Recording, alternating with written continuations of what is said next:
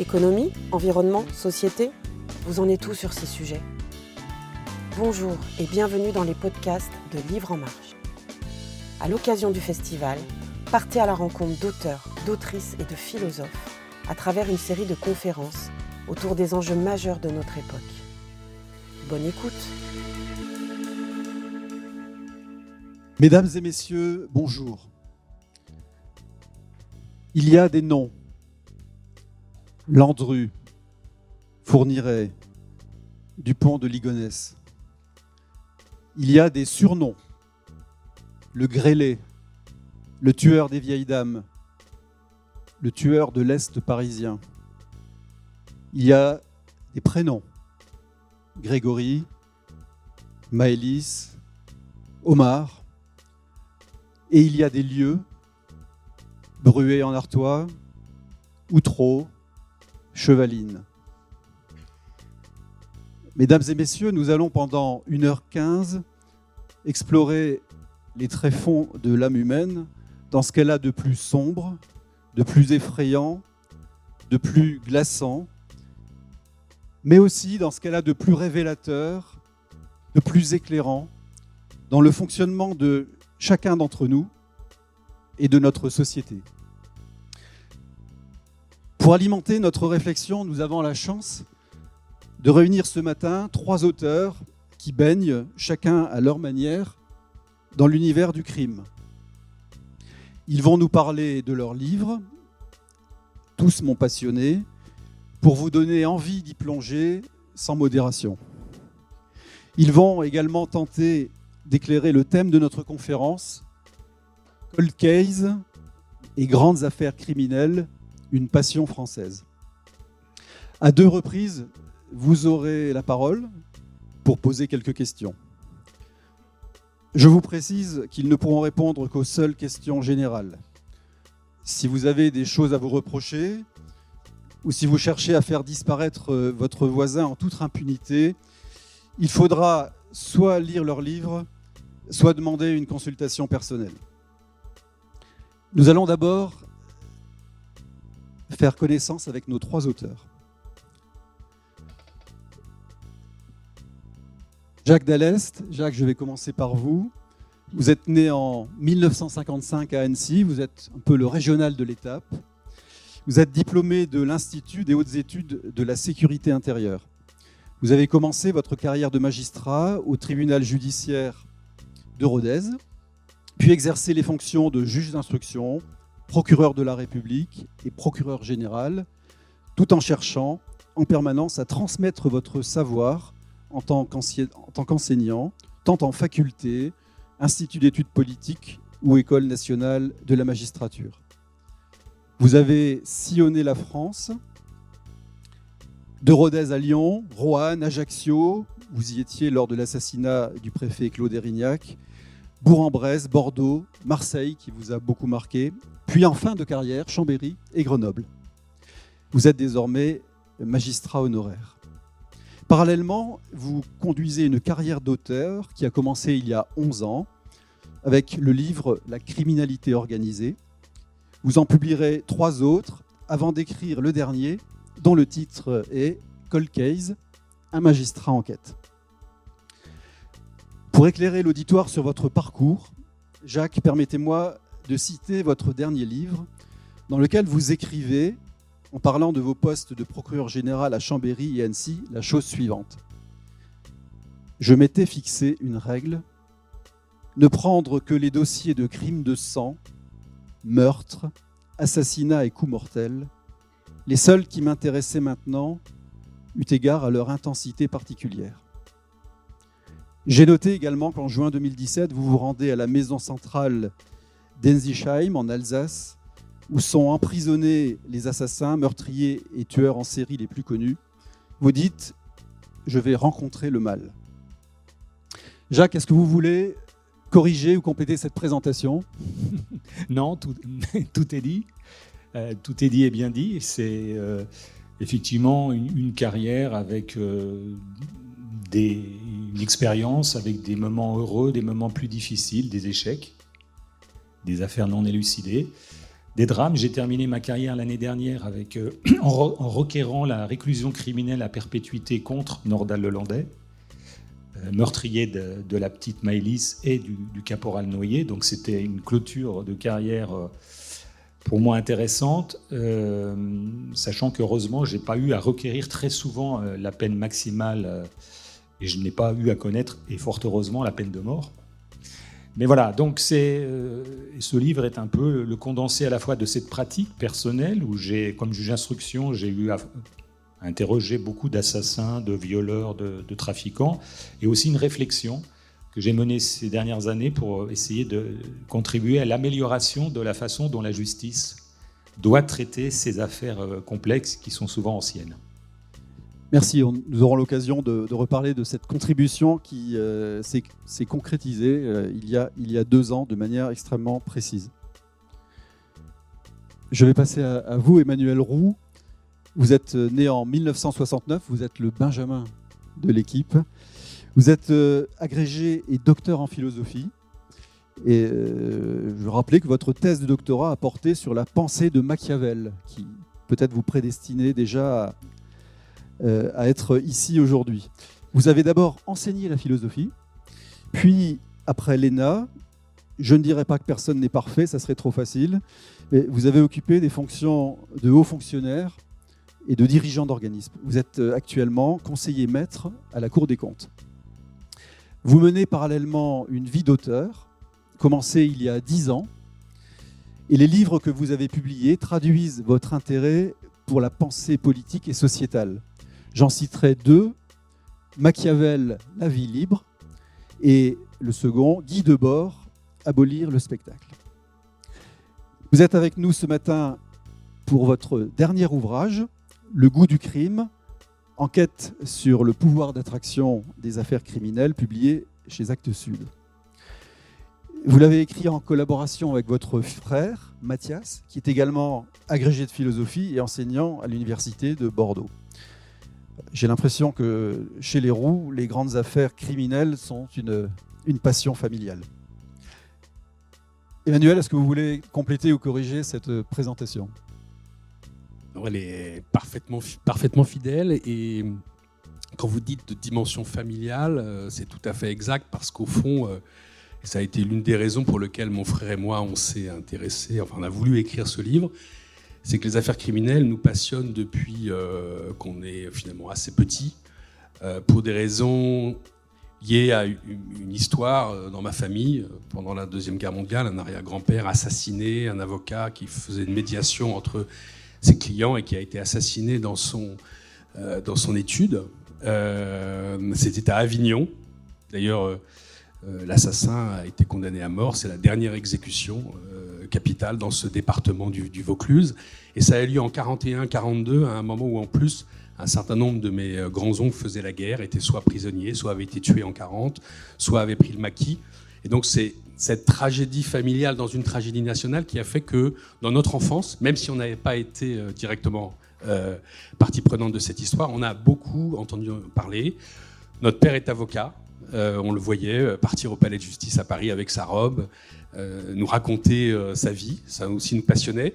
Et puis aussi à titre personnel, moi je, suis né en 69, donc j'ai la fin des années 70, au moment où on s'éveille à une forme de conscience sociétale, ce sont les grandes affaires, Patrick Henry, Ranucci, c'est tous les débats sur l'abolition. Vous disiez, Jacques, que vous n'avez pas connu, enfin, la peine de mort avait été abolie, mais en fait, c'était une époque où en fait, on pouvait encore euh, requérir la peine de mort et la peine de mort pouvait être prononcée. Et ça, quand on a 10 euh, ans, 11 ans, 12 euh, ans, 81, au moment de l'abolition, c'est extrêmement fort de savoir qu'en fait, on peut vivre dans un pays où on peut à un moment décider de couper la tête à quelqu'un. Et d'une certaine manière, ça aussi euh, euh, je dirais, euh, explique aussi notre intérêt pour ce qui se joue dans les affaires criminelles, qui sont bien sûr des affaires policières, des affaires judiciaires, mais qui ont toujours une dimension qui va derrière au-delà. Donc oui, une histoire aussi de famille. Je ne vous ferai pas l'injure de vous demander de, résumer votre, votre livre, mais pour éclairer un peu notre auditoire, voilà, comment vous le caractériseriez? En fait, on a voulu euh, essayer de comprendre pourquoi, depuis toujours, nous étions intéressé, euh, fasciné, attiré. Je ne sais pas d'ailleurs quelle est la bonne expression. Je pense que c'est plus qu'intéressé, mais peut-être aussi moins, moins que fasciné. En tout cas, nous avons une forte attraction pour les affaires criminelles en distinguant faits divers et affaires criminelles. Parce que, au fond, les faits divers euh, passent, euh, mais les affaires criminelles, à un moment, restent dans notre mémoire collective, dans notre mémoire sociale, dans notre mémoire politique. Et on a voulu à la fois interroger, au fond, les racines profondes de notre intérêt, de notre attraction, en constatant d'ailleurs qu'elles sont souvent partagées par un très grand nombre de gens. Parce que souvent, parfois, les gens vous disent Ah non, les faits divers, les affaires criminelles, ça, ça m'intéresse pas. C'est, il y a parfois un sentiment un peu de distinction en disant ce qui, est noble, c'est de s'intéresser, euh, je dirais, à la rigueur, aux romans policiers, au genre de choses, mais les affaires en elles-mêmes. Et en fait, quand vous discutez avec les gens, vous voyez qu'en fait, ça passionne vraiment. Les gens sont très intéressés, regardent les émissions, lisent les, les livres, etc. Et donc, cette, cette passion qu'on ne qu'on pense être partagé par énormément de, monde. On a voulu aussi en interroger les, ressorts, euh, sachant que, au fond, une affaire criminelle, finalement, elle a une dimension, comme je disais, criminologique, elle a une dimension politique, elle a une dimension sociale, elle a une dimension euh, évidemment judiciaire, mais parfois elle a aussi une dimension philosophique, une dimension existentielle, une dimension morale. Et en fait, on s'est rendu compte qu'une grande partie de notre attraction, de notre fascination, venait de de toutes ces caractéristiques qu'on peut trouver dans euh, une affaire. C'est un, événement qui est d'une richesse absolument considérable, qui permet de penser, qui permet de réfléchir, et qui est souvent assez inépuisable, puisque je pense qu'on aura l'occasion d'y revenir. Souvent, les grandes affaires sont des affaires finalement un peu non élucidées, où finalement on, ne connaît pas la vérité. Et donc on peut en discuter euh, de, manière, de manière continue, et c'est cette espèce de, de passion finalement qu'on a voulu essayer d'interroger en nous immergeant dans les grandes affaires, parce qu'on n'a pas voulu écrire un traité un peu théorique, on a voulu nous immerger dans les grandes affaires, parfois descendre dans le détail et de repérer justement ce qui nous fascinait. Merci pour cette euh, présentation. Pierre, Pierre Poucheret, nous allons terminer euh, par vous. Vous êtes né en 1957. Euh, vous avez passé votre jeunesse dans le Berry, vous nous direz si, cela est explicatif de quelque chose. Vous êtes euh, diplômé de l'école nationale. On voit déjà que ça fait rire. Euh. On a peut-être euh, des, natifs du Berry qui sont parmi nous. Il y aura une séance de questions possible tout à l'heure. Pendant 31 ans, vous allez mener une carrière dans la police, tant en France qu'à l'étranger. Brigade criminelle de la police judiciaire de Versailles, antenne de Nice de la police judiciaire de Marseille, où vous dirigez un groupe chargé de la lutte contre le trafic de stupéfiants, office des stupes en Libye, puis en Turquie, commandant de la section criminelle de l'antenne de Grenoble, puis, euh, et pour finir votre carrière dans la police, attaché de sécurité intérieure, d'abord en Afghanistan, puis au Kazakhstan. À 55 ans, vous mettez fin à vos activités de policier pour devenir écrivain, vivant en France euh, ou à l'étranger. Vous avez publié 24 ouvrages, dont 4 d'entre eux seront primés. Le plus célèbre est sans doute euh, Mortel Trafic, publié en 2017, qui obtient le prestigieux prix du Quai des Orfèvres, prix qui vous sera remis en présence de Jean-Paul Belmondo et Alain Delon, excusez du peu, et sera adapté au cinéma par Olivier Marchal, avec qui vous avez commencé votre carrière, vous nous l'avez dit avant, sous le titre d'Overdose, euh, donc euh, en 2022. Votre dernier ouvrage, L'enquête inachevée, est le onzième épisode de l'histoire de la commandant. On dit commandant, hein, j'ai vu pas commandante. Moi, je préfère commandant. Donc, vous écrivez commandant Léane Valory, chef de la police judiciaire de Brest. Pierre, est-ce que vous voulez compléter ou préciser cette, cette biographie? Alors, euh, d'abord, c'était pas en au Libye, mais au Liban où j'ai été en poste. Euh, bah, cette collection, en fait, oui, euh, après tous ces pays étrangers, dans les quatre ans et demi que j'ai passé en Afghanistan, il m'est arrivé un drame personnel. J'ai rencontré une Bretonne. Et j'ai essayé de la faire vivre dans le Berry, ça l'a pas fait. Elle a préféré m'amener en, Bretagne, comme c'est une quimpéroise. On s'est installé dans un, dans un petit coin très sympa qui s'appelle l'île Tudy. Et Tudy est un endroit où réside un des, plus grands auteurs de romans policiers bretons, qui est Jean Fayère. Et donc, mon héroïne, Léane, qui apparaît dans ce livre, Euh, elle était dans le, prix du Quai des Orfèvres, elle était à la police judiciaire de Nice. Et comme Jean Fayet m'a dit, pourquoi tu ferais pas une série chez nous? Ben, euh, J'ai décidé de la faire muter à la, à la PJ de Brest. Et donc, euh, depuis maintenant 11 bouquins, euh, elle évolue dans des, des, enquêtes qui débutent toujours avec un, un rapport avec la Bretagne. Voilà.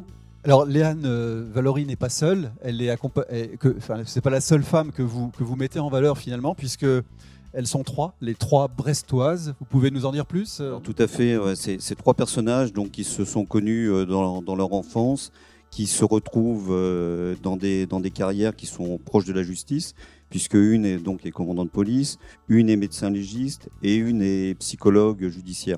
Bon, pour la, psychologue, j'ai, triché un peu par rapport aux autres. Euh, puisque je lui ai fait un, une profession qui est, qui est très généraliste. Euh, elle va aussi bien euh, pouvoir traiter des affaires de prise d'otages euh, que faire des, des auditions, qu'être dans les prisons. Donc voilà, parce que sinon, si je l'avais limité à juste une de ces fonctions, pour mes, pour mes romans, ça aurait été moins intéressant. Voilà. Quant aux autres, sont, elles sont toutes inspirées euh, de personnages réels. Merci Pierre. Voilà, mesdames et messieurs, le décor euh, est posé. Nous avons euh, trois professionnels, l'enquêteur, euh, le juge et le philosophe, qui excellent ou ont excellé dans leur métier et qui, pour notre plus grand plaisir, sont devenus écrivains. Entrons maintenant un peu plus dans le sujet, cold case et grandes affaires criminelles. Posons-nous une première question comment un fait divers devient une grande affaire criminelle? Emmanuel, c'est à, vous que je, je, pose cette question. Vous ouvrez votre livre sur l'affaire XDDL, vous nous en direz plus, qui réunit tous les ingrédients permettant cette transformation de faits divers en affaire criminelle. Est-ce que vous pouvez éclairer notre auditoire? Alors, Oui, l'affaire XDDL, c'est quand même le, la grande affaire criminelle des, des dix dernières années ou des 15 dernières années. Alors, je pense qu'elle est assez connue, mais il faut peut-être en rappeler les, les, les, éléments principaux. On est en, à Nantes en 2011. Alors, XDDL, peut-être. Xavier Dupont de Ligonnès, voilà. bien sûr, pardon. pardon. Non, mais le problème, c'est que oui, il y a des acronymes, euh, voilà, qu'il faut toujours les, préciser. Alors, on est à Nantes en 2011. Euh, une famille disparaît de manière extrêmement soudaine. Donc, euh, quatre enfants et le, mari, euh, sa femme. Et, euh, et voilà. Et une explication est donnée par le, par le, par le père, selon laquelle il serait un, un agent, euh, enfin un espion euh, qui travaille pour les Américains. Ils sont exfiltrés, ils partent dans un pays lointain, ils ne peuvent pas en dire plus, etc. Bon, les proches sont extrêmement euh, euh, stupéfiés de, de, cette information. enfin voilà. Et puis, quelques jours plus tard, la police découvre les cadavres des quatre enfants et de la femme. Euh, sous euh, une terrasse, euh, voilà, qui ont été tués, enterrés. Et le père n'est pas là.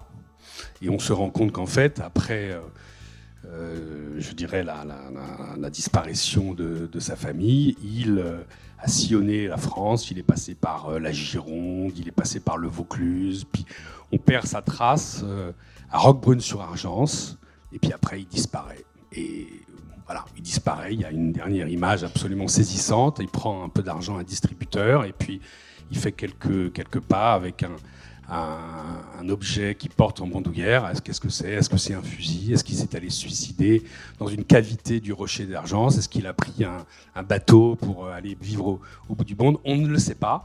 Mais cette affaire se termine sur cette espèce de disparition euh, fondamentalement énigmatique. Et puis en 2019, euh, coup de théâtre, la police française pense avoir retrouvé Xavier de Pont du Ligonnès, qui aurait pris un avion euh, à Charles de Gaulle pour se rendre en Écosse.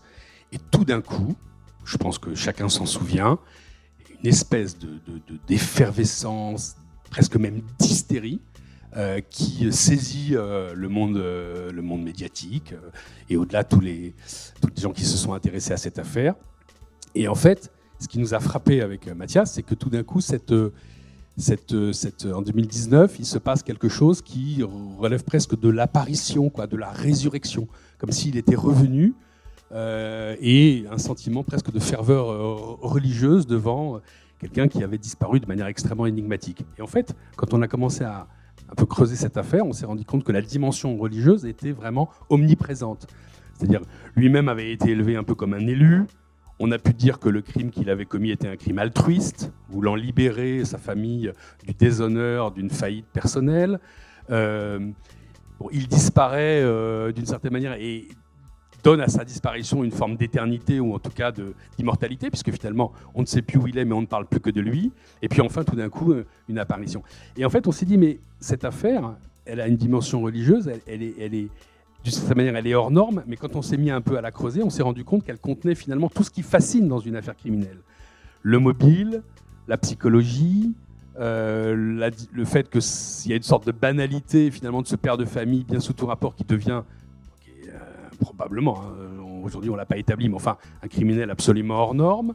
Euh, le fait aussi que finalement on s'interroge sur le, passage à l'acte, cette espèce d'énigme du passage à l'acte. Qu'est-ce qui fait qu'il est, passé à l'acte? Pourquoi est-ce qu'il n'a pas disparu immédiatement et qu'il a, euh, je dirais, sillonné la France pendant Qu'est-ce qu'il a voulu dire?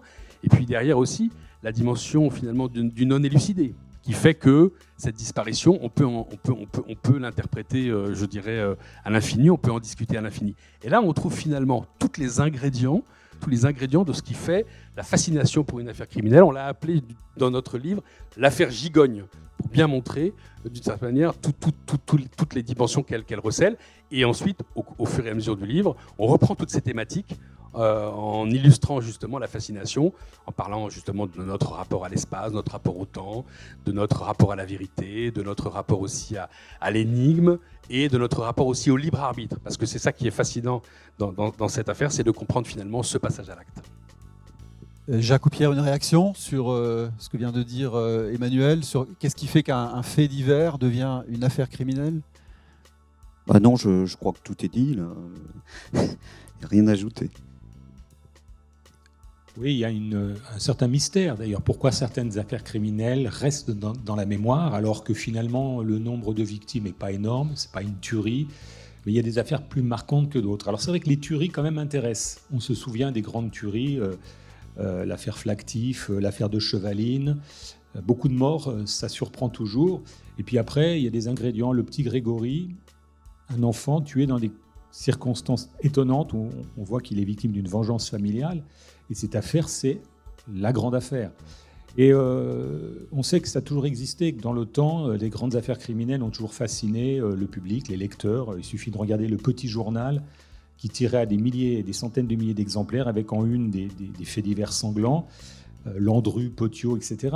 En fait, je crois que le public aime bien se retrouver dans ce qu'il n'oserait pas faire. C'est-à-dire que la fascination du crime et de la transgression euh, on est bien frissonné par procuration quelque part, en lisant, en regardant, dans, installé confortablement dans son fauteuil.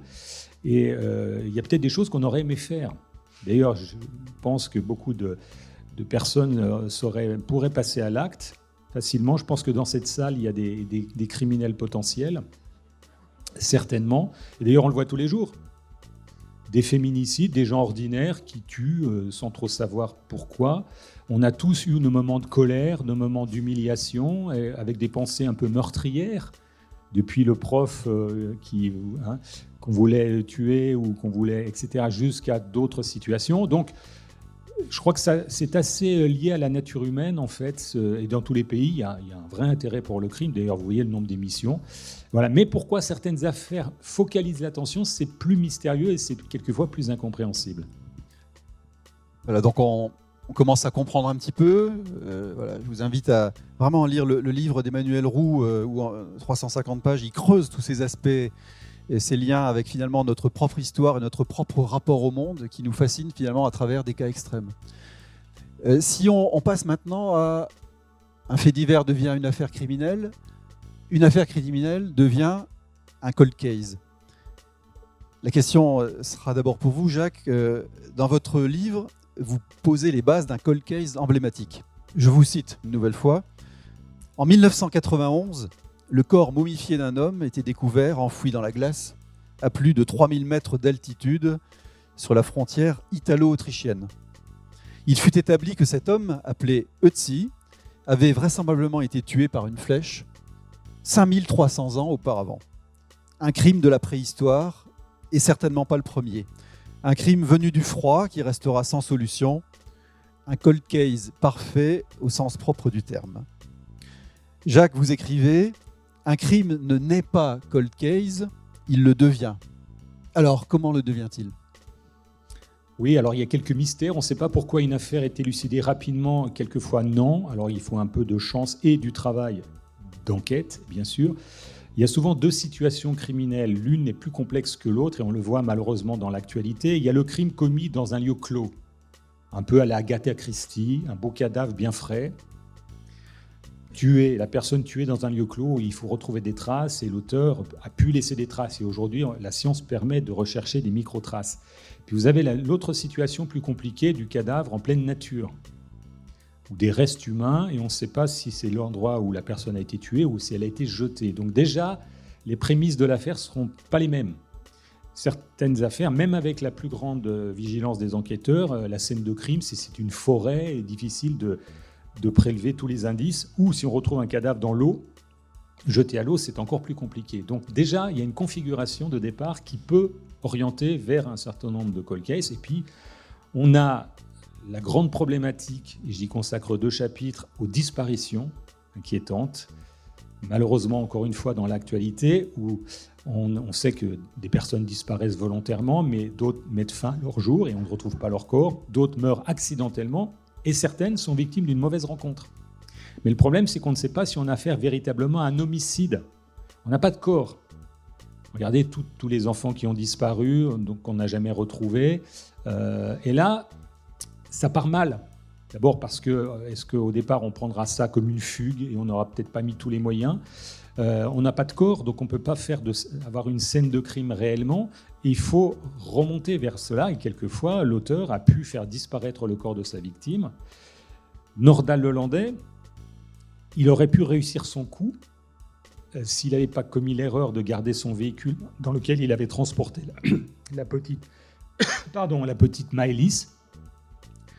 Euh, et malgré le nettoyage intensif du véhicule, il a laissé une micro-trace de sang qu'il a, confondue. Mais euh, on aurait pu le soupçonner certainement sans forcément avoir la preuve qu'il avait transporté le corps de la petite Maëlys, qu'il a jeté à une vingtaine de kilomètres de là. Et on a pu retrouver les restes de la petite, mais si on avait attendu un an ou plus, peut-être qu'à un moment on n'aurait rien retrouvé. Et la petite Miley serait encore recherchée euh, six ans après les faits aujourd'hui. Donc il suffit de peu de choses pour qu'une affaire euh, puisse être résolue réellement. Euh, l'auteur a laissé des traces, malgré toute l'attention qu'il a portée, où il a eu beaucoup de chance. Et c'est ça que c'est ça à quoi un enquêteur est confronté finalement. et quelquefois, on ne comprend pas pourquoi il n'y a pas eu tout de suite le succès. Bah, parce que l'auteur a eu de la chance ou il a tout fait pour ne pas laisser de traces. Dans votre livre, euh, vous dites que les cas les plus simples euh, à, élucider sont ceux qui, touchent à l'environnement proche, la famille, euh, les amis, le cercle professionnel. Et que la difficulté, le cold case, vient souvent de ce que vous appelez la rencontre fortuite, lorsque les enquêteurs n'arrivent pas à trouver ni mobile ni lien entre donc, un coupable potentiel et la personne disparue ou assassinée. Oui, vous remarquez que souvent, euh, bah, le procureur explique que toutes les pistes sont envisagées. Évidemment, quand une personne a disparu ou a été tuée, on peut tout imaginer, même le plus invraisemblable. On peut imaginer que le meurtrier soit le père ou la mère, le frère ou la sœur. Regardez l'affaire Jonathan Daval, souvenez-vous, qui pleurait toutes les larmes de son corps et qui avait tué sa femme, finalement, en faisant croire qu'elle avait été agressée en faisant un jogging. Euh, mais évidemment, ce n'est pas forcément la première piste, sauf si euh, vraiment il y a des traces évidentes on regarde si c'est pas une mauvaise rencontre, si c'est pas un ami lointain. Et euh, dans la plus grande partie, puisque à peu près 80% des meurtres sont résolus assez facilement, c'est que l'auteur est dans la proximité de la victime. Un membre de sa famille, un voisin, une personne qui a une, une dispute. Euh, mais il arrive que des personnes tuent sans raison. je l'évoque dans le bouquin, on a eu des meurtres gratuits. On a jugé à Chambéry un jeune qui avait tué un, type dans un parc sans raison pour voir ce que ça faisait de tuer quelqu'un.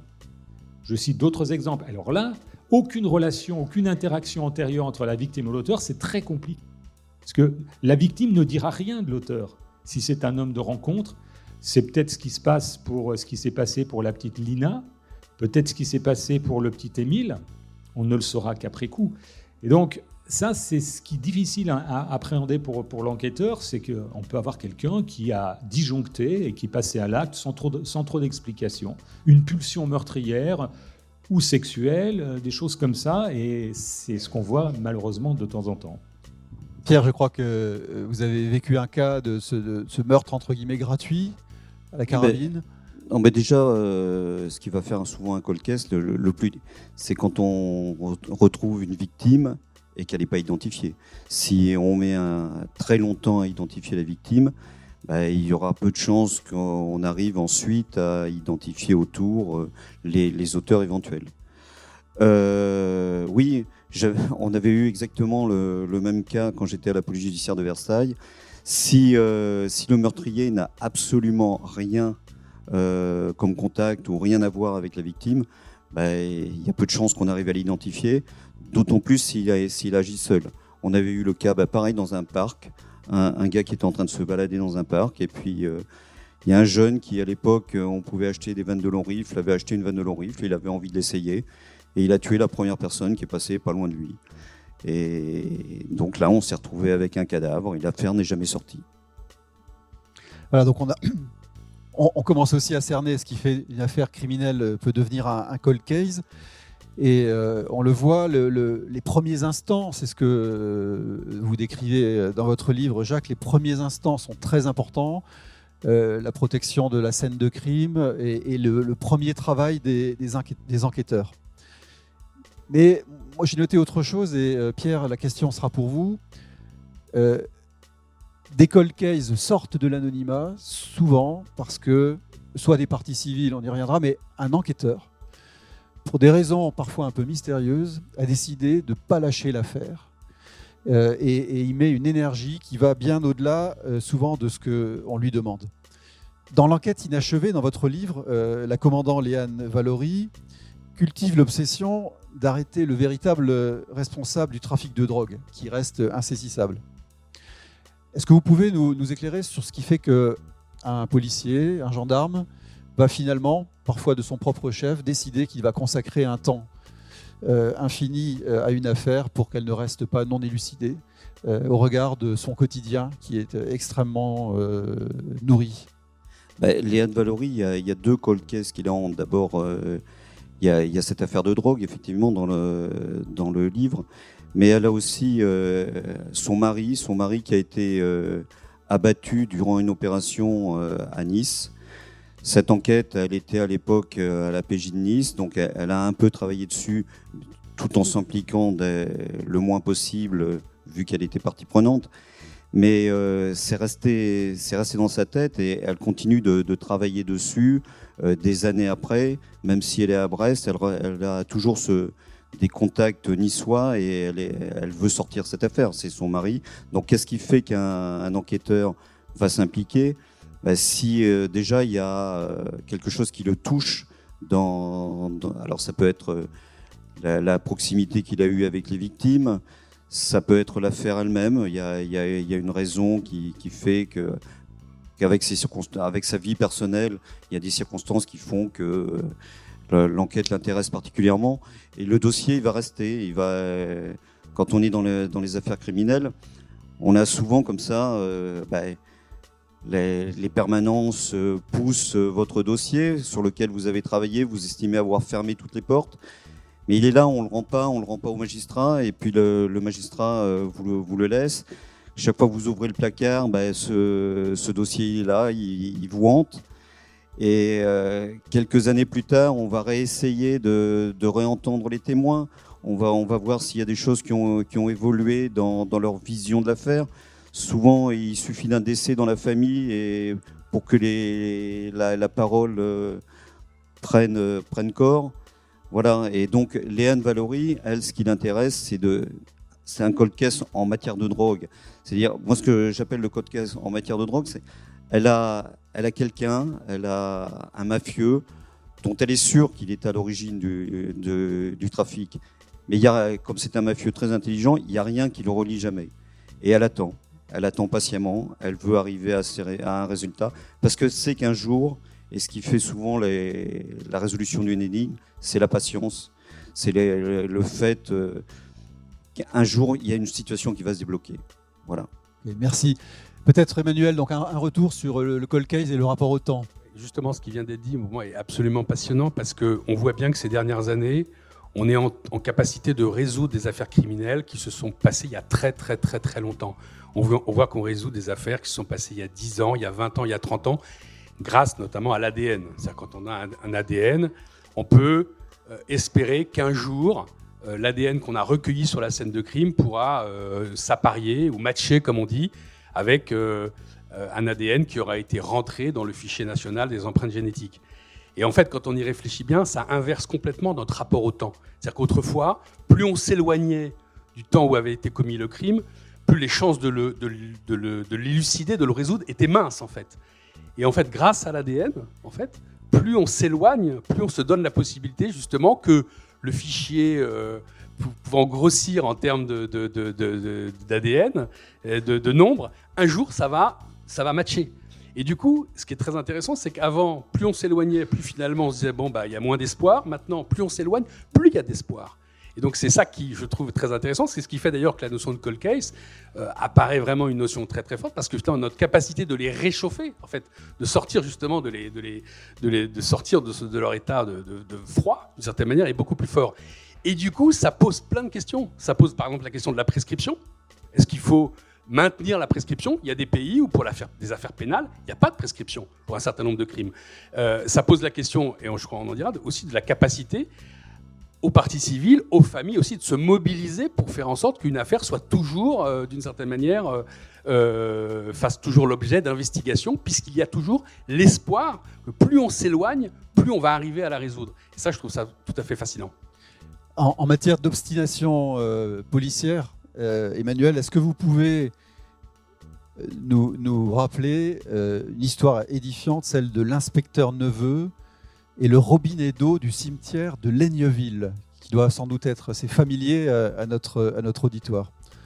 Oui, alors c'est une histoire extraordinaire parce que c'est, vous faites référence à l'histoire du tueur de l'ombre, euh, Marcel Barbeau, qui entre 1969 et 1976 a commis à Nogent-sur-Oise un certain nombre d'assassinats, je crois qu'il y en a un peu 8, il me semble, euh, dans des circonstances euh, toujours un peu les mêmes, euh, où il espionnait ses victimes, toujours des femmes, et il s'introduisait chez elles et il les assassinait.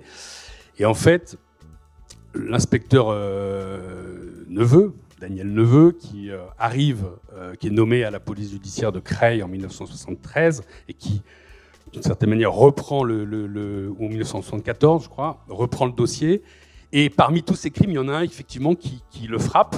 C'est un couple assassiné au cimetière de Laigneville, qui est une petite commune ou un petit quartier qui touche l'Angeon-sur-Oise, et où il se dit là, on a un mode opératoire qui est un peu, qui est un peu différent. Euh, visiblement, l'idée le, du crime euh, est venue, euh, n'a pas été préparée. le, criminel a tué sur le moment parce que peut-être il a été surpris, peut-être bon. Et du coup, Daniel Leveux se dit, du coup, il y a forcément un lien avec le cimetière, donc il commence à, arpenter l'espace, hein, parce que finalement, l'enquêteur, c'est quelqu'un qui finalement euh, va essayer de repérer dans l'espace, dans le monde sensible, euh, des indices, des traces, qu'il va pouvoir à la fois identifier, authentifier, etc. Il découvre un robinet, et près d'un robinet, il découvre une balle qui se qui se trouve être une balle qui est utilisée par le, par, le, par le criminel. Et du coup, il se dit finalement, c'est un familier du lieu, et donc il repère, euh, il, fait, il fait relever le nom de tous les des tombes, et il croise ces noms avec euh, je crois, plusieurs centaines de noms qui avaient été euh, fait l'objet de dénonciations. Parce que c'est en France, on aime bien écrire, on aime bien dénoncer, on aime bien écrire à la police, etc. En disant, je pense que le tueur de, l'ombre, c'est monsieur Intel, c'est monsieur Intel, etc. Il, fait, il finit par le croiser. Il arrive sur une liste d'une quinzaine à peu près, je crois, de, noms. Et il fait ses vérifications, et je crois au bout de la troisième ou la quatrième, il tombe sur Marcel Barbeau, il le confond, et, Marcel Barbeau a été d'ailleurs condamné euh, à la réclusion criminelle à perpétuité, et je crois d'ailleurs qu'il est toujours en prison, il n'a jamais été libéré, pour des tas de raisons, etc.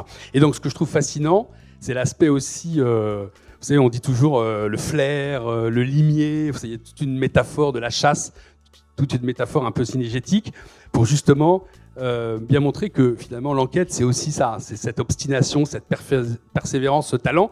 Et l'inspecteur Neveu, pour moi, il est assez mythique parce que c'est aussi celui qui, quelques années plus tard, va euh, avoir un, rôle décisif dans l'arrestation du tueur de l'Oise, Alain Lamarre, puisqu'il dit, euh, au fond, en regardant les lettres que Alain Lamarre envoie d'une certaine manière à la presse, etc., c'est un gendarme.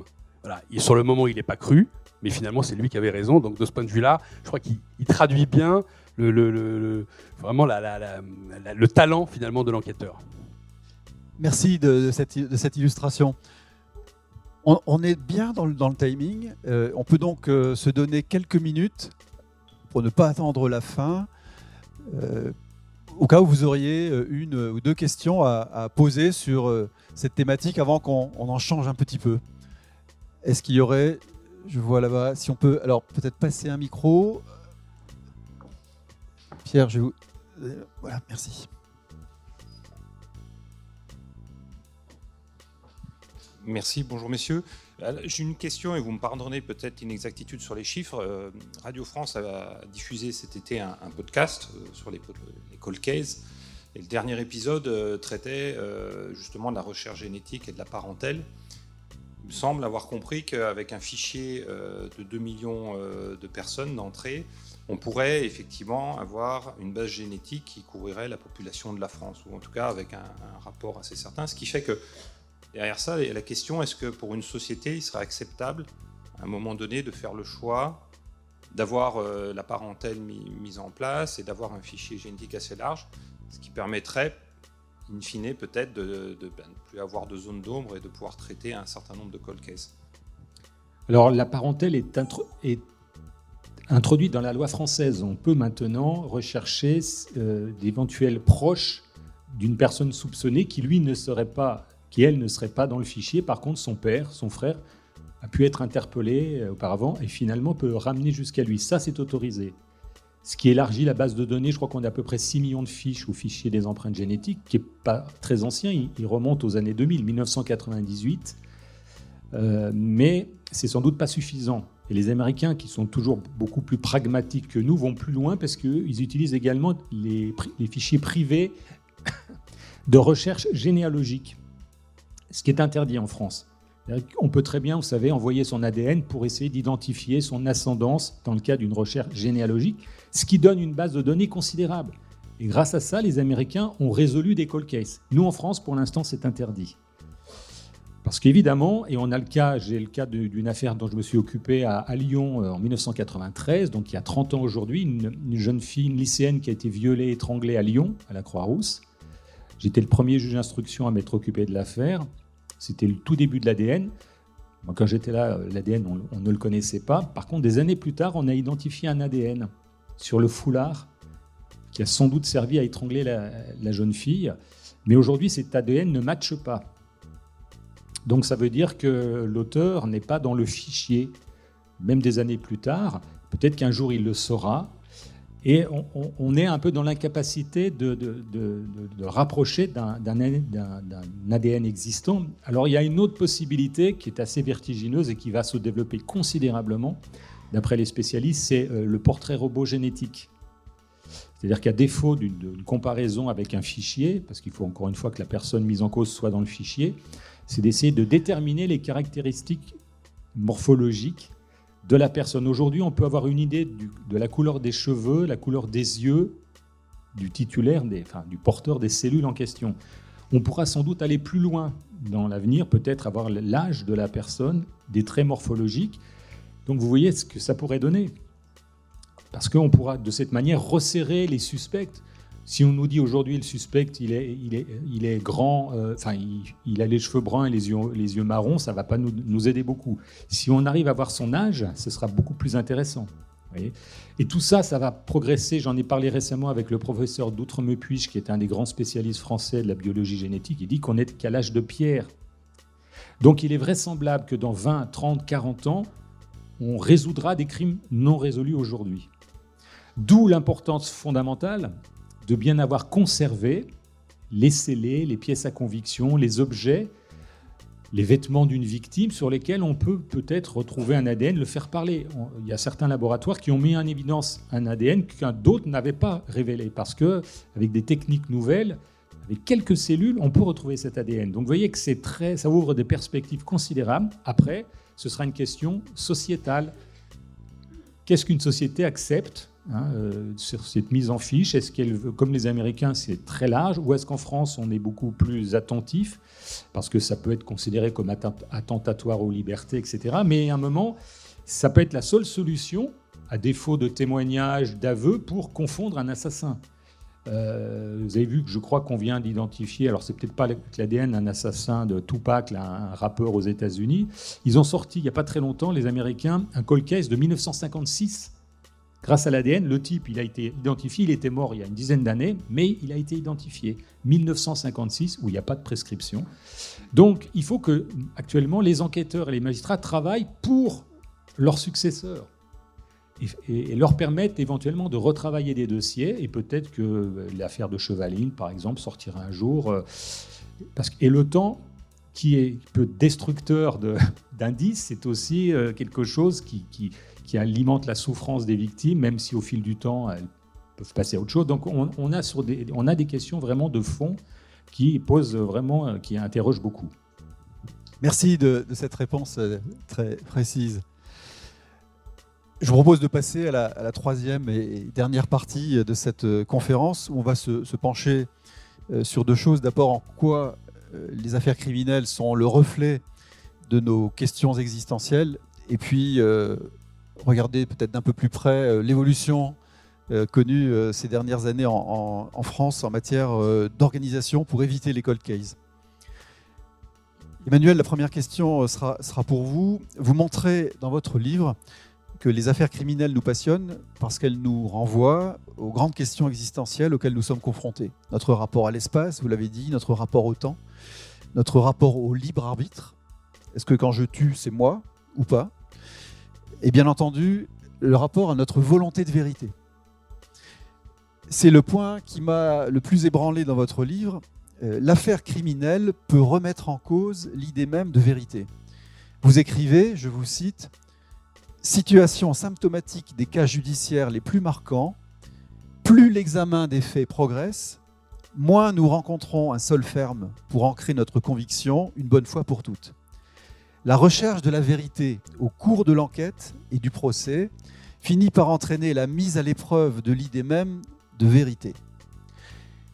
Emmanuel, pour illustrer votre affirmation, pouvez-vous nous dire ce qui s'est passé le 23 juillet 1991 sur les hauteurs de Mougins En fait, je, pense que personne ne le sait. Voilà, je pense que personne ne le sait dans quelles circonstances Guylaine Marshall a été assassinée euh, à la date que vous venez de, rappeler. Peut-être même que Omar Haddad ne le sait pas lui-même. Tout ce qu'on sait, c'est que le meurtrier le sait, mais est-ce qu'on a identifié l'auteur de l'acte? Je rappelle que, sans entrer dans le débat hein, sur euh, son innocence, que euh, Omar Haddad a été condamné euh, sans qu'il ait pu être relevé des éléments matériels sur la scène de crime l'impliquant, notamment un ADN. Hein. Omar Haddad a été condamné sur le fondement extrêmement fort, d'ailleurs d'un point de vue psychologique, du fait que la victime a désigné elle-même son assassin en écrivant en lettres de sang sur un mur Omar m'a tué et Omar m'a té. Voilà. Et le fait qu'elle ait écrit Omar m'a té laisse penser justement que elle est morte en écrivant, en désignant son assassin. Et c'est sur cette espèce de, fait hyper puissant qu'il a été condamné. Mais, d'une certaine manière, personne ne sait réellement ce qui s'est passé. Et pourquoi est-ce que ça interroge la notion de, vérité? C'est parce que alors qu'on est dans une forme d'incertitude, dans une forme de relativisme, dans une forme de peut-être même de doute, tout d'un coup, la justice, elle va au contraire affirmer avec une force et une opposabilité extrême la vérité. Parce que, en 1994, Omar Haddad, il est condamné à 18 ans de prison. Ça veut dire qu'elle le désigne comme le coupable. C'est ça la vérité, ce qu'on appelle la vérité judiciaire. Lui se déclare innocent, il y a un doute. Vous savez aussi comment s'est fini son, procès, avec, on se souvient toujours de Jacques Vergès, son avocat, faisant un parallèle entre Omar Haddad et Alfred Dreyfus. Donc une extrême politisation, l'intervention du roi du Maroc, Jacques Chirac qui le gracie, mais toutes les demandes de révision faites pour que euh, Omar Haddad soit à nouveau jugé ont été euh, refusées par la Cour de cassation, hein, euh, qui d'ailleurs, c'est ça qui est très intéressant, c'est-à-dire que la justice, euh, elle, met à l'épreuve l'idée de vérité, mais lorsqu'elle statue, elle donne à la vérité, même si les faits sont incertains, une dimension quasi absolue. Et la vérité devient tellement forte, d'ailleurs, qu'elle devient incontestable, et il faut un fait nouveau pour qu'on puisse réviser un procès. Et je crois que le nombre de révisions, euh, ça se compte vraiment sur le doigt des deux mains sur les 30 à 40 dernières années. On ne révise que quand vraiment il y a un fait, comme dans l'affaire euh, par exemple de Marc Machin, où finalement on découvre le vrai assassin qui vient se livrer, ou dans l'affaire de Christian Iacono, où euh, finalement son petit-fils dit non, non, mais en fait c'est pas, lui il ne m'a jamais touché. Donc là il y a véritablement, là, la, justice accepte de réviser, mais dans l'affaire Haddad, elle l'a jamais, alors même qu'il y a un doute, elle ne l'a jamais accepté.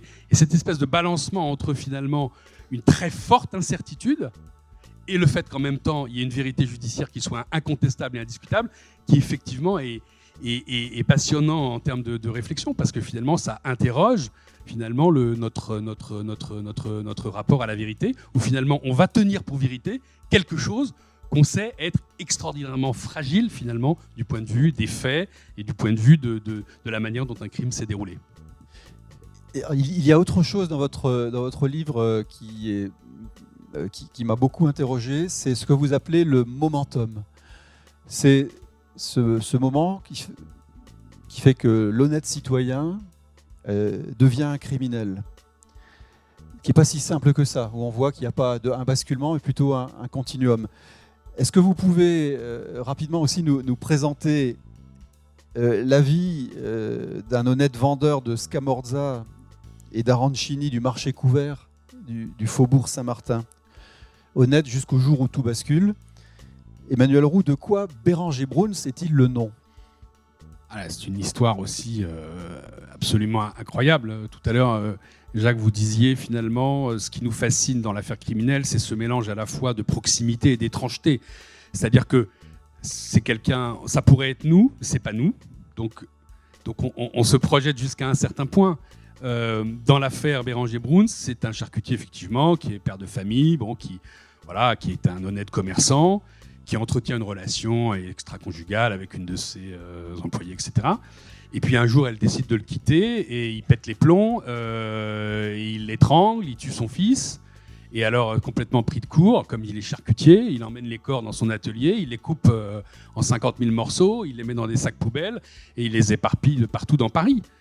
Et en fait, euh, la police va mettre euh, un certain nombre de semaines à le confondre, puis finalement, ils vont y arriver notamment avec la téléphonie, puisqu'on se rend compte qu'au moment euh, des faits, il était, il était là, il était dans l'appartement. Et en fait, ce qui est saisissant, c'est qu'en fait, qu'est-ce qui fait qu'à un moment, ce qu'on appelle l'abîme du momentum, c'est-à-dire ce moment où tout bascule, qu'est-ce qui l'explique en fait? Est-ce qu'il y avait une prédisposition criminelle? Probablement pas, parce que Rien dans sa vie euh, ne pouvait montrer qu'il était un homme violent prêt à passer à l'acte. Est-ce que c'est un sujet psychiatrique? Non, il a été déclaré responsable de ses actes. Est-ce que, comme l'a dit le psychanalyste Jean-Bertrand Pontalis, il a été absent à lui-même? Mais non, parce que s'il avait été absent à lui-même au moment où il a commis le crime, il aurait dû dire Mon Dieu, qu'est-ce que j'ai fait? Il aurait dû aller voir la police et, dire, et se dénoncer. Or, il persiste d'une certaine manière dans l'activité criminelle une fois le, crime commis, puisqu'il veut échapper d'une certaine manière à sa propre responsabilité. Et quand on finalement euh, essaye d'avancer de, des explications, et puis à un moment, on tombe sur quelque chose qui résiste complètement en fait, qui est presque irréductible. Et c'est ça qui est fascinant dans l'affaire criminelle, c'est qu'on tombe sur quelque chose. Euh, qu'on n'arrive pas à éclairer. D'ailleurs, les plus grandes affaires, je pense à, Chevaline euh, ou, à, l'affaire Godard, c'est que même parfois, plus on a d'éléments qui permettraient d'arriver à expliquer ou à comprendre ce qui s'est passé, plus parfois ça, résiste et ça se, dérobe. Et ça, interroge, ça remet aussi la question euh, à la fois de la, de la vérité et aussi de l'identité criminelle. Parce que finalement, on se pose la question, qu'est-ce qu'il y a en nous qui fait que on bascule que certains basculent, d'autres non. Qu'est-ce qu'il y a en nous? C'est une question extrêmement complexe et finalement sur laquelle on a au fond euh, peu de certitude. Euh, on n'abordera pas, parce qu'on n'a pas le temps, le cas des sœurs Papin, mais qui sont aussi révélatrices en la matière. Jacques ou Pierre, est-ce que vous avez une réaction sur cette, ce momentum, sur le qu'est-ce qui fait qu'à un moment donné, l'être humain, alors que rien ne le prédisposait parfois, va basculer? Non, ben il y a, euh, pour, les, pour les meurtres, il y a deux sortes de meurtres. Hein. Il y a les meurtres qui sont complètement issus du banditisme. Donc euh, cela, euh, il a été décidé de mettre à mort un, concurrent, un, autre voyou. mais effectivement, la, plupart des meurtres sont, sont commis par des proches. Par celui qui a le plus de chances de vous tuer, c'est votre meilleur ami, c'est votre femme, c'est votre patron, c'est votre collègue de travail c'est cela, les, les, gens qui vont à un moment péter un câble. Alors bon, la, plupart des, crimes qu'on voit, bah, ils sont souvent dus à une, grosse colère, euh, l'alcool, euh, dans beaucoup de cas. Et puis, bah, je, pense qu'une fois que le crime est fait, euh, quand ça s'est fait dans, une enceinte d'appartement, bah, le gars il dessoule immédiatement. Hein. Et effectivement, il va réfléchir, toute sa vie derrière sa, famille. Et il n'y a rien de plus humain que d'essayer de cacher son crime par la suite. Jacques J'ai le souvenir d'une de mes premières affaires de juge d'instruction. J'étais à Rodez, dans l'Aveyron, et j'avais mis en examen un individu, un marchand forain, qui avait euh, pris en stop une lycéenne en plein mois d'août et qui avait une pulsion sexuelle. Il s'est arrêté dans une clairière il la sort, il la, il la viole, il, lui, il la tue en lui écrasant la tête avec une grosse pierre. Ce gars-là, qui n'était pas connu jusque-là, on l'a arrêté parce qu'il il a un peu signé son crime. Il a laissé un morceau de carton en reculant, tombant de son véhicule avec son nom. Bon, rendez compte, au feutre. Il n'y avait pas l'ADN à l'époque, on ne connaissait pas. On l'a interpellé, je l'ai mis en examen. Il me disait, et je l'ai retrouvé dans beaucoup d'autres chez beaucoup d'autres euh, inculpés, il me disait J'ai eu un trou noir. Il contestait pas les faits. Euh, un trou noir, je ne sais pas, comme un film. Et ça, je l'ai souvent entendu. Et on, l'explique de temps en temps devant les cours d'assises. Euh, je ne sais pas ce qui s'est passé, le trou noir. Alors, est-ce que c'est une forme de défense un peu facile J'étais plus moi-même. je ne conteste pas, mais je ne sais pas ce qui s'est passé. Et ça, c'est difficilement analysable. Alors, ce n'est pas un problème psychiatrique. est-ce que l'acte est tellement grave qu'on ne veut pas se le remémorer, l'expliquer? On vient de condamner à perpétuité, donc à Valence, il y a deux jours, un individu, 20 ans après, qui a violé et tué une femme. Il avait dit au départ, il, s'est rétracté, que c'était aussi un, trou noir. Est-ce que ça veut dire qu'en fait, moi, être humain, euh, je ne peux pas accepter d'évoquer ça et finalement, je préfère euh, dire que je ne sais pas ce qui s'est passé Ce qui est toujours ennuyeux d'ailleurs, parce qu'on aimerait bien que le type puisse expliquer clairement ce qu'il a fait ne serait-ce pour caractériser l'intention homicide et éventuellement la préméditation, c'est important au niveau de la peine encourue, mais souvent ils sont dans l'incapacité d'expliquer vraiment. Norda Lelandais, il dit qu'il a donné des grands coups au visage de la petite Maëlys, ce qu'il dit, on ne sait pas si ça s'est vraiment passé comme ça, euh, il n'explique pas vraiment. Un coup de colère, un coup d'énervement, il avait pris de la cocaïne, et très souvent les meurtriers que j'ai vus euh, et interrogés euh, ont du mal à verbaliser ce passage-là et on essaye de le retrouver, des explications à travers les rapports des psychiatres. Et jusqu'au bout, ils tiennent cette version à la grande frustration des familles qui aimeraient bien au moment du procès avoir une explication sur le pourquoi. Le comment, le qui, le où, le quand, oui, mais le pourquoi, on a vraiment du mal. Dans, dans votre livre, Pierre, euh, il y a quelque chose euh, qui, se raccroche à, à ce momentum et à ce fait que finalement, euh, peut-être n'importe qui peut, à un moment donné, en s'en rendant compte ou pas, euh, basculer dans, l'illégalité, si ce n'est dans le crime. Votre enquêtrice, euh, Léane Valory, en essayant de démonter ce trafic de drogue, tombe sur un autre trafic en pleine Brière, trafic qui est fait par d'honnêtes gens qui ont peut-être pas vraiment la conscience qu'ils sont en train de faire quelque chose qui ressemble à un trafic de drogue. Pierre, est-ce que vous pouvez nous parler en quelques minutes, et ça va un petit peu mettre de la légèreté peut-être dans notre, notre conférence, du trafic des civelles Oui, bah c'est. Alors, D'abord, euh, pourquoi j'ai écrit ce livre euh, en mettant le trafic de civelles euh, Très franchement, je connaissais rien du tout au sujet il y a encore un an. Je suis sur un salon du livre, je suis en train de dédicacer. Il y a un couple qui est devant moi et comme souvent, monsieur s'ennuie prodigieusement pendant que madame discute avec l'auteur. Et au, bout d'un moment, il me dit, il passe devant sa femme et il me dit Pourquoi vous ne faites pas un livre sur le trafic de civelles moi, je regarde le trafic de quoi? Euh, Donc, les civelles, pour ceux qui ne le savent pas, c'est les bébés anguilles, c'est les alvins des anguilles. Les, anguilles, c'est un animal très particulier. Ça naît en mer des Sargasses. Et ça entreprend un immense voyage qui amène ces alvins, ils sont encore sous forme d'alvins, hein, c'est grand comme ça, euh, quand ils touchent les côtes européennes. Et elles vont, ces, petites bêtes vont rentrer dans, les rivières jusqu'à chercher euh, des endroits d'eau douce, euh, des marais. Et ça va devenir des anguilles où elles vont rester pendant euh, jusqu'à une quinzaine d'années dans, un, dans un périmètre qui varie entre 100 mètres et 1 km maximum. Et au bout de ce temps, ils vont faire le voyage inverse pour aller se reproduire de nouveau en mer des Sargasses. Donc c'est juste fabuleux au niveau de l'histoire. Mais surtout, euh, il se trouve que pêché ça a été pêché en France depuis très longtemps. Euh, il y a une vingtaine d'années, on en pêchait dans les, dans 2 tonnes euh, par, pêcheur. Aujourd'hui, c'est limité à des gens qui ont une licence de pêche et qui ont droit seulement de pêcher 123 kilos par an. Donc c'est très limité. Et il y a une demande qui est énorme, une demande asiatique et une demande qui vient d'Espagne. Donc, euh, bah, Léane, elle va se retrouver confrontée à, un trafiquant euh, qui, lui, euh, a pêché pendant longtemps légalement. Et donc, pour lui, dans sa tête, bah, c'est une pêche tout à fait normale. Hein. C'est une pêche qui, se pratique beaucoup donc, vers Saint-Nazaire, dans, dans, tout l'entrée de la Loire. Et bon, il ne voit pas la, différence à continuer son, trafic. Sauf que donc maintenant, euh, derrière tout ça, il y a des organisations criminelles pour récupérer euh, ces, anguilles. les, les alvins, le kilo, c'est vendu jusqu'à 5000 euros.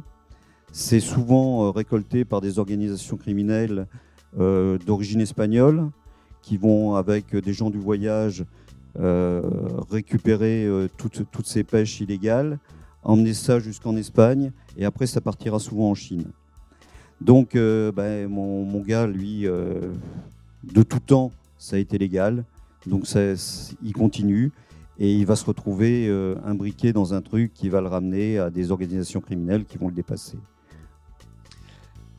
Voilà, nous allons terminer cette, cette conférence en nous projetant euh, dans le futur, dans cette société moderne qui rêve d'éradiquer les, les cold cases.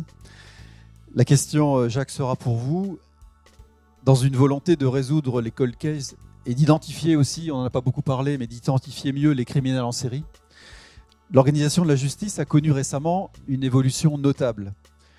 C'est d'ailleurs le thème développé par euh, Éric Dupont-Moretti qui préface votre livre. Jacques, que s'est-il passé le 22 décembre 2021 c'est la, publication d'une loi qui a créé en particulier le pôle judiciaire de Nanterre dédié au cold case. C'est l'aboutissement d'un processus finalement assez rapide, qui fait suite à un, un rapport d'une commission que j'ai présidée. J'avais écrit à l'époque 2018 au ministre de la Justice pour lui dire qu'il fallait qu'on améliore la façon dont la justice traitait ces affaires anciennes. Souvent, les familles s'en plaignent et s'en plaignent toujours qu'on pouvait sans doute améliorer les choses. On a produit un rapport, en plein Covid d'ailleurs, ça n'a pas été simple. Parmi nos recommandations, on propose la création d'un ou plusieurs pôles spécialisés pour traiter des cold cases, sachant que le nombre de cold cases, plusieurs centaines, 300, 400, 500, on ne sait pas. Ça a été pris en compte par le ministre dans sa loi sur la confiance dans la justice et qui a permis que le 1er mars 2022, donc il y a 18 mois, soit installé à Nanterre un pôle avec une douzaine de magistrats et de, collaborateurs qui ne font que travailler sur des affaires anciennes. L'affaire de Chevaline a été transmise au pôle de Nanterre. L'affaire Cécile Valin, une jeune fille qui a disparu en, Maurienne, c'est là-bas aussi. L'affaire Tiffaine Véron, une Française qui a disparu au Japon. Ce qui est bien, c'est qu'on a maintenant des gens qui ne font que travailler sur ces dossiers. Parce que quand on est magistrat dans un tribunal, à Chambéry, à Annecy, on est pris par le quotidien, par des affaires de trafic de drogue, par des violences urbaines, des dossiers vivants au sens où il y a des personnes en cause. Il faut instruire. Et les dossiers anciens, on, a du mal à s'y pencher. il fallait que, c'est pour ce qu'on avait proposé, que des gens soient spécialisés. Et la France est un des premiers pays du monde maintenant à avoir un pôle judiciaire de magistrats. Il y a des enquêteurs spécialisés en police judiciaire, en gendarmerie. Il n'y avait pas de pôle judiciaire. Euh, et ça a été un grand progrès. Et on voit que le pôle commence à avoir des succès et des affaires qui sortent. Il y a des affaires qui ne sortiront pas, malheureusement. Mais je crois que le pôle aura un mérite, même si une affaire un jour est classée par ses soins, c'est de, l'expliquer aux proches. Souvent, les familles reprochent à la justice un jour de recevoir un papier, affaire clôturée. C'est insupportable pour les familles. On ne peut plus procéder comme ça. Il faut qu'on explique pourquoi une affaire, 20 ans, 30 ans, 40 ans après, elle sera clôturée, parce que c'est comme ça, malheureusement. Et ce rapport à, la famille, cette empathie est nécessaire. Et aujourd'hui, on ne peut plus fonctionner comme moi je l'ai fait il y a une trentaine d'années où je ne recevais pas volontiers les victimes. Euh, je les ignorais trop. D'ailleurs, je fais mon, mea culpa dans le livre aussi, je l'explique, euh, parce que c'était l'époque. Aujourd'hui, on ne peut plus procéder comme ça. Si on était concerné par des affaires gravissimes, on parle de meurtre et de viol quand même, hein, ce pas des petites affaires, on aimerait avoir une justice plus à l'écoute. Et donc voilà, donc ça fonctionne et j'espère qu'ils sortiront d'autres dossiers. Emmanuel, une réaction sur la création du pôle de Nanterre? Ce que je trouve tout à fait passionnant, au-delà du fait de créer un, nouveau service, c'est que ça, c'est euh, la manière dont ça va faire interagir autrement euh, finalement ceux qui portent les intérêts de la victime, les parties civiles, qui trouvent là un moyen d'une certaine manière à, s'engager, euh, les enquêteurs et puis aussi les avocats. Je pense notamment au rôle majeur qu'a eu en France euh, des gens comme Didier Seban ou Corinne Herman, qui justement ont, ce, euh, ce rôle très important de permettre aux parties civiles de toujours espérer, parce qu'ils jouent un rôle un peu de médiation entre la justice et des familles qui parfois sont un peu démunies. Et là, ça se réarticule de manière beaucoup plus intégrée, beaucoup plus forte. Je trouve ça que c'est passionnant aussi sur un plan humain, sur un plan moral, parce que ça permet justement à des, à des, gens qui, désespèrent finalement d'avoir tout d'un coup une institution qui, véritablement leur répond. Et ça, je trouve ça, en termes de service public même, absolument fondamental. Très bien, nous, arrivons euh, au bout de, cette conférence, mais on a le temps pour euh, une ou deux questions, s'il y a encore euh, dans la salle. Personne qui voudrait. Voilà, je vois au fond des mains qui se lèvent.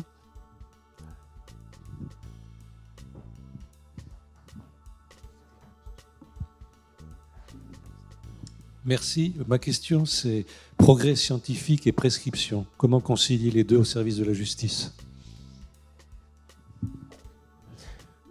Jacques, peut-être euh, C'est une question qui intéresse toute la société. Est-ce qu'au-delà d'un certain temps écoulé, on doit considérer qu'on on ne peut plus poursuivre une personne mise en cause? Aujourd'hui, la prescription pour un crime est de 20 ans. Il n'y a pas si longtemps, elle n'était que de 10 ans. 10 ans, non pas à partir de la commission des faits, mais à partir de la clôture du dossier. Ça, d'ailleurs, c'est pas si simple pour le criminel. Le criminel peut se souvenir de la date exacte où il a tué la personne. Par contre, il ne saura pas forcément à quel moment le dossier a été clôturé. Il peut se tromper. Tant mieux, d'ailleurs. Parce que, parce que si vous, allez frappez à la porte d'un commissariat, vous dites Ben voilà, j'ai tué ma femme il y a 25 ans, c'est bien moi l'auteur, on ne pourra rien faire contre vous si l'affaire est prescrite juridiquement. Le temps s'est écoulé, qui était de 10 ans depuis la clôture. Donc c'est un vrai sujet de société qui, qui, a, qui, incombe aux politiques. Aux États-Unis, il n'y a pas de prescription. Moi, je considère que euh, la prescription en matière de crime de sang uniquement, pas de viol, là, la victime peut parler. En matière de crime de sang où la victime est décédée, je pense qu'elle pourrait être de 40 ans de très longue durée. 40 ans, c'est le, temps de conservation des fiches ADN. Au bout de 40 ans, on doit les détruire. 40 ans, c'est raisonnable. Hein? 10 ans, c'était largement insuffisant. 20 ans, je pense que c'est insuffisant. Donc il faut un moment. Pourquoi Comme vous le dites, parce que la science permet de progresser. Ça, c'est fondamental. Et je crois qu'il faut aussi qu'une société se projette dans l'avenir pour dire est-ce qu'on garantit peut-être euh, aux, proches un jour une, élucidation euh, grâce à un texte de loi qui le permettra, à moins de rendre imprescriptibles les crimes de sang. Vous le savez, pour l'instant, c'est réservé qu'aux crimes contre l'humanité. Il suffit au que le législateur en décide ainsi. Mais ça, ça appartient aux politiques. Et aussi, après, les philosophes, les moralistes qui peuvent aussi avoir un point de vue intéressant sur la question ce qu'on repère quand même, c'est que, comme vous l'avez bien dit, la prescription recule, on passe de 10 à 20 ans. Elle recule aussi pour tout, les, la criminalité sexuelle vis-à-vis des mineurs, où aujourd'hui il y a la possibilité de reculer de manière extrêmement forte euh, la, prescription.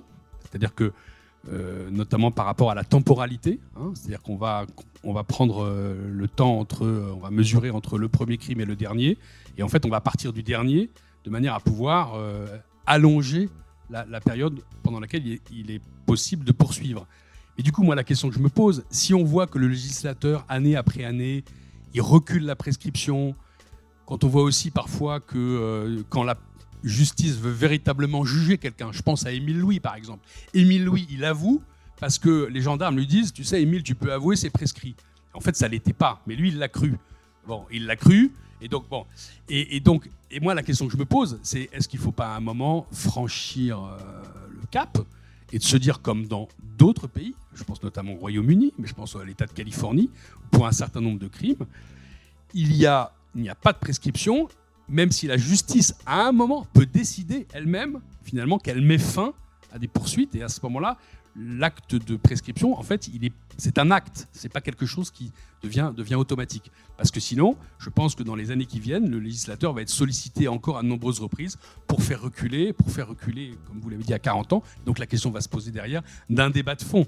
Parce que finalement, on reviendra à la question de savoir pourquoi à un moment on a introduit la prescription.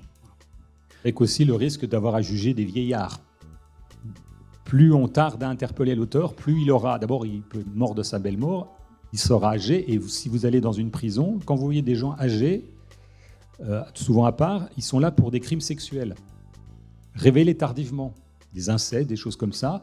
Et on voit des gens dont le problème, c'est de se dire est-ce que leur place est encore en prison? Euh, Et certains, comme Émile Louis, sont morts en prison d'ailleurs. C'est un vrai sujet aussi. Hein. Est-ce qu'on doit juger ou pas? On le voit pour les criminels de guerre. Hein. L'Allemagne poursuivit des nonagénaires euh, qui étaient gardiens de camps de concentration. quel est le sens d'une justice où les gens sont très âgés et ont même du mal à avoir conscience de leur procès? C'est un vrai sujet de société qui n'est pas qui échappe au juridique. Et, un sujet que nous ne clôturerons pas cet après-midi. Y a-t-il une dernière question? Oui.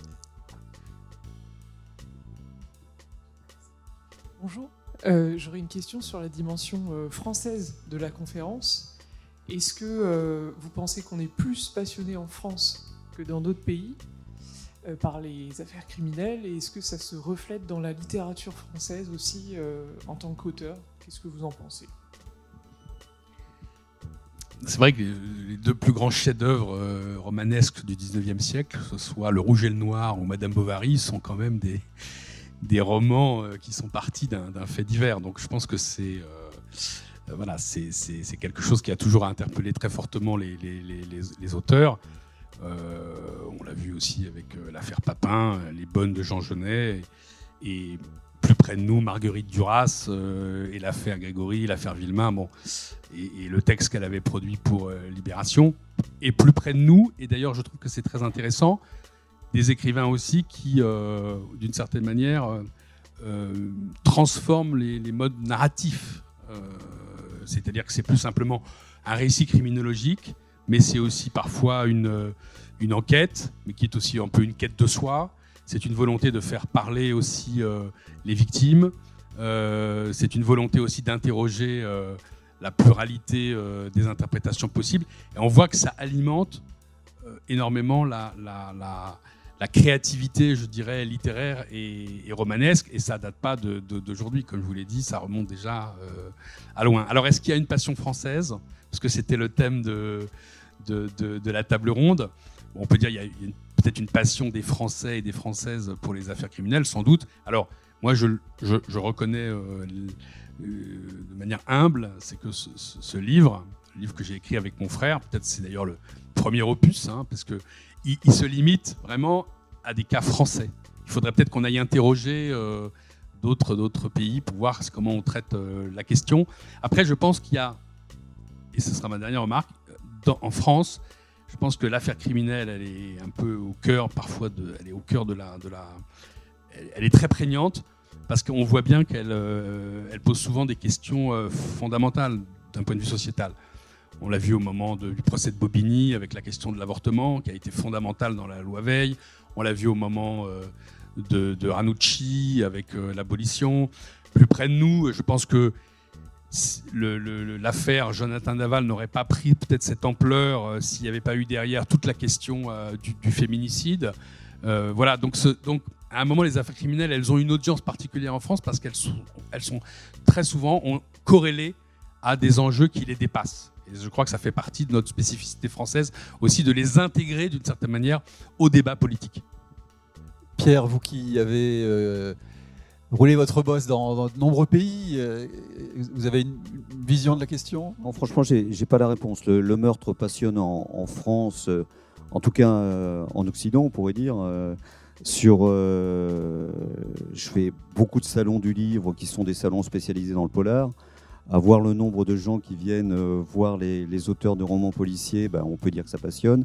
Quand on passe devant un cinéma, ben, il y a souvent des films policiers ou d'action. Euh, pareil à la télé, c'est ce qui intéresse le, plus les gens. Maintenant, est-ce que euh, au niveau euh, français, est-ce qu'on est plus passionné que, que les Américains, les Anglais? Je ne sais pas.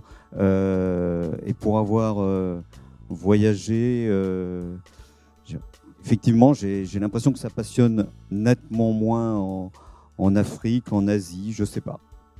Donc il y a, peut-être euh, Emmanuel, une, nouvelle thèse de doctorat à écrire euh, là-dessus? J'ai fait la mienne il y a 20 ans, c'est bon. Juste une chose, si madame connaît l'identité de Jack l'Éventreur, qui a sévi à Londres fin du XIXe siècle, vous voyez, c'est un grand cold case euh, international, n'hésitez pas, parce qu'il y a énormément de littérature, et chaque auteur dit qu'il connaît maintenant le véritable tueur de, prostituées londoniennes à cette époque. Comme quoi, même en Angleterre ils sont, et d'autres pays sont intéressés par ces grandes affaires criminelles. Merci. Euh, nous allons conclure sur un plan, euh, je dirais, strictement littéraire, où euh, je vais vous passer la parole chacun pour nous, dire un petit peu qu'est-ce qui s'annonce en matière de, littérature pour vous. Est-ce que vous avez des ouvrages en préparation? Est-ce que voilà. Donc, qui, veut commencer? Emmanuel, un septième opus? Ah, sans doute. Hein. Vous savez, un livre en appelle souvent euh, un autre. Euh, mais je crois que c'est un sujet dont on doit discuter euh, avec Jacques tout à l'heure. Voilà. Alors, si Livre en Marche a contribué à une collaboration, ça sera formidable. Jacques, de votre côté? Oui. J'ai d'ailleurs écrit sur l'accident de montagne, la mort en montagne ou la mort pendant la guerre pour élargir le, le spectre. Je suis directeur de collection chez mon éditeur. Donc, si certains d'entre vous ont été confrontés au crime, à titre professionnel, personnel, ça peut m'intéresser. Vous pouvez me contacter euh, parce que j'aimerais bien que soient publiés pour du grand public des récits, des, aventures d'une personne qui a été confrontée comme victime, comme euh, professionnel à une affaire criminelle. Je trouve que c'est bien d'informer le grand public euh, de la réalité des choses. Il y a des émissions de télévision, car vous le savez bien, vous le savez, je l'ai dit tout à l'heure, parmi vous, il y a peut-être un criminel, mais parmi vous, il y a aussi peut-être des juges c'est-à-dire des personnes qui seront tirées au sort pour être jurées de cour d'assises. Ça peut vous arriver de recevoir une convocation et d'avoir jugé à quelqu'un qui est accusé d'un meurtre ou d'un viol. Donc, une bonne éducation, une bonne pédagogie de nos concitoyens, je suis très très favorable en matière de justice. Pierre, euh, j'ai cru comprendre que un douzième opus ah bah, de Léane Valory. C'est sans fin avec Léane Valory, hein, puisque euh, Là, le, le, 12e va sortir euh, avant la fin de l'année. Euh, bah, celui-là s'appelait L'enquête inachevée, donc euh, ça, appelle forcément une suite. Et puis j'ai un livre sur le trafic de Captagon à partir de la Syrie, une drogue qui est, produite en Syrie et qui génère beaucoup d'argent pour le budget syrien et est vendue bah, dans tout le Moyen-Orient. Il faudra peut-être un jour faire venir Léane à Chambéry ou en Savoie. Parce que... Pourquoi pas hein. Voilà, merci messieurs. Euh, c'est un, honneur de vous accueillir euh, dans ce festival de, Livres en Marche pour une conférence un peu particulière. Merci à vous toutes et tous pour votre qualité d'écoute. Vous avez aimé cet épisode? Vous aussi essaimez la matière à penser en la partageant autour de vous. Pour en savoir plus, rendez-vous sur notre site internet livreenmarche.com. À bientôt